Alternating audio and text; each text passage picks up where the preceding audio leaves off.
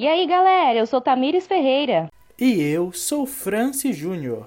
Começa agora o podcast mais maravilhoso do universo. Aquele que não é cardiologista, mas vai mexer com seu coração. Aquele que não é Google, mas é tudo o que você procura. Aqui você encontra novidades e curiosidades sobre o mundo da música, contadas de um jeito dinâmico e irreverente. Começa agora o seu, o meu, o nosso Pop Top.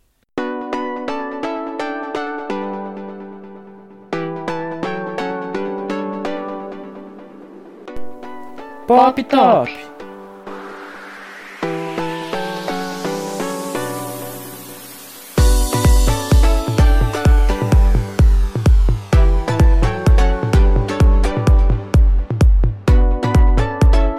Por Francis Júnior e Tamires Ferreira.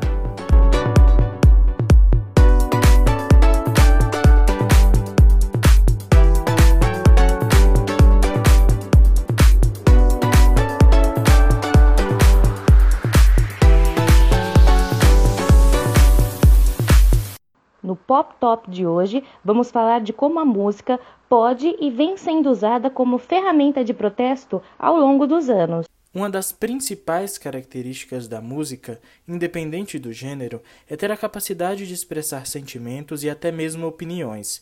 Ou seja, através da letra de uma música é possível passar mensagens de amor, alegria ou até mesmo revolta. Muitos músicos acreditam que as letras das músicas não devem ser apenas sobre coisas banais, mas devem buscar dar voz a realidades cruéis e gerar manifestações que busquem mudar essas realidades. Já na década de 40, Billie Holiday protestava contra o linchamento de negros com a música Strange Fruit, que é considerada por muitos a primeira canção de protesto da história.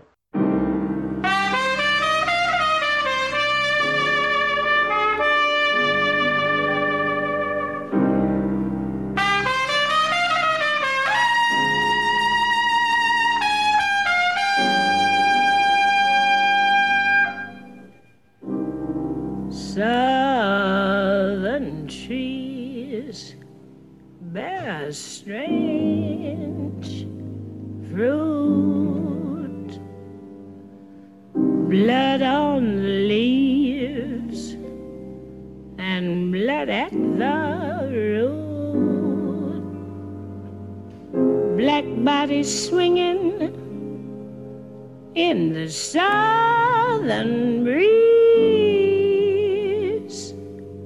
Strange from the poplar trees.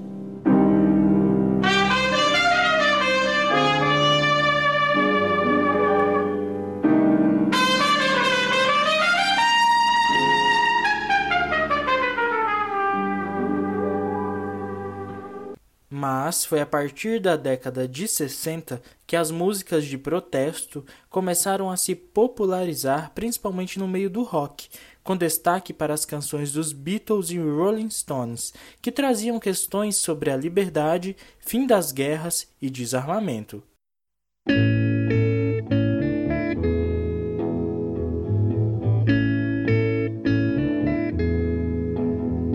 There are places I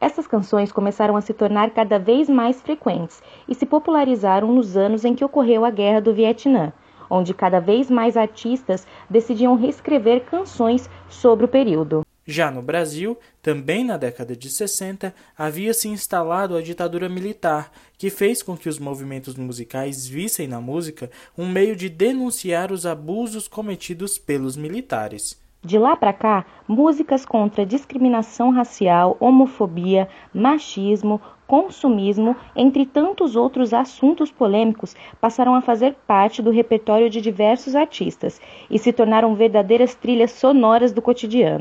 Para podermos entender um pouco mais desse assunto, chamamos o José Cândido para esclarecer nossas dúvidas. Ele que é cantautor e instrumentista. José, muito obrigado por aceitar o nosso convite.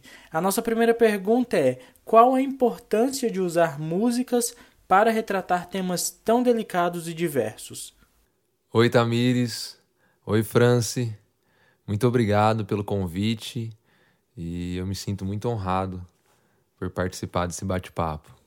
Eu acredito que é de extrema importância, pois eu penso que não só a música, mas qualquer expressão de arte, é, e nesse caso vamos falar em especial da música, é um instrumento de transformação.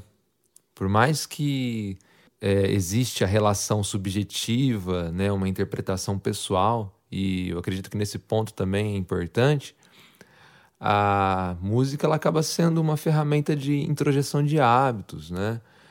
Até mesmo por partir de diferentes naturezas, apresentar perspectivas, né, ou olhares, pensando melhor, né, formas de ver o mundo, né, é diferente, né, a partir do outro. Então, ela é muito importante, pois, é, como qualquer base cultural, faz parte da educação. É importante é, apresentar não só o campo da arte em sua estrutura criativa e livre, né? Pois acredito que, principalmente pela arte, nós podemos vislumbrar a liberdade e até mesmo a falta né, de, de sensores ou fronteiras a respeito daquilo que nos instiga ou nos leva a produzir e a gerar novos conhecimentos e, portanto, perspectivas. Portanto, eu acredito que a música é um instrumento fundamental.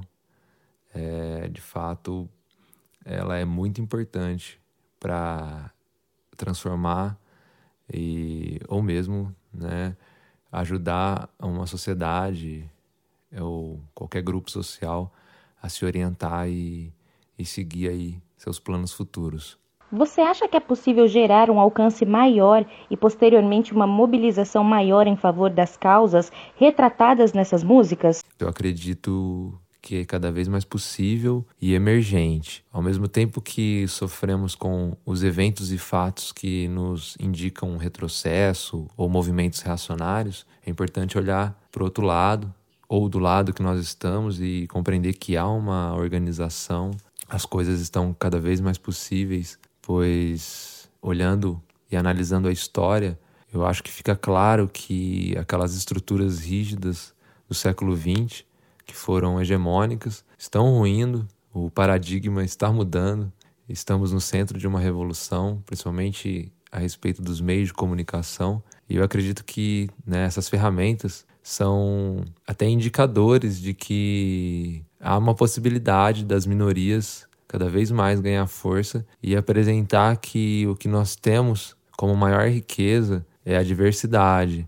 E de alguma forma é importante olharmos para o passado, né? Não vou me colocar aqui como um iluminista pleno e dizer que eu tenho que negar o passado. Pelo contrário, eu acho que é importante olhar para o passado para aprender com o passado, mas olhar para frente e perceber que a, a possibilidade de uma sociedade mais justa é uma sociedade que, é, de alguma forma, entende que a diversidade é a riqueza, né? A, a diversidade é a base para uma sociedade mais lúcida. Qual o motivo das músicas de intervenção terem se tornado tão comuns e necessárias? Eu acho que o motivo é até um motivo que se estende até pela história e podemos encontrar em outros movimentos que eclodiram, né? cenas não só musicais, mas que tinha como base um movimento cultural, que é o sentimento de mal-estar, mal-estar social. E quando esses indivíduos, que é claramente um coletivo, né, por mais que é a soma de, de mentes e pensamentos que conseguiram romper a barreira da alienação, né? até mesmo muitas vezes sem ter possibilidades maiores de, de comunicação ou informação, e por si só, e até mesmo por, acredito que, capacidade que nós temos de reinvenção e de resistência, é, surgem.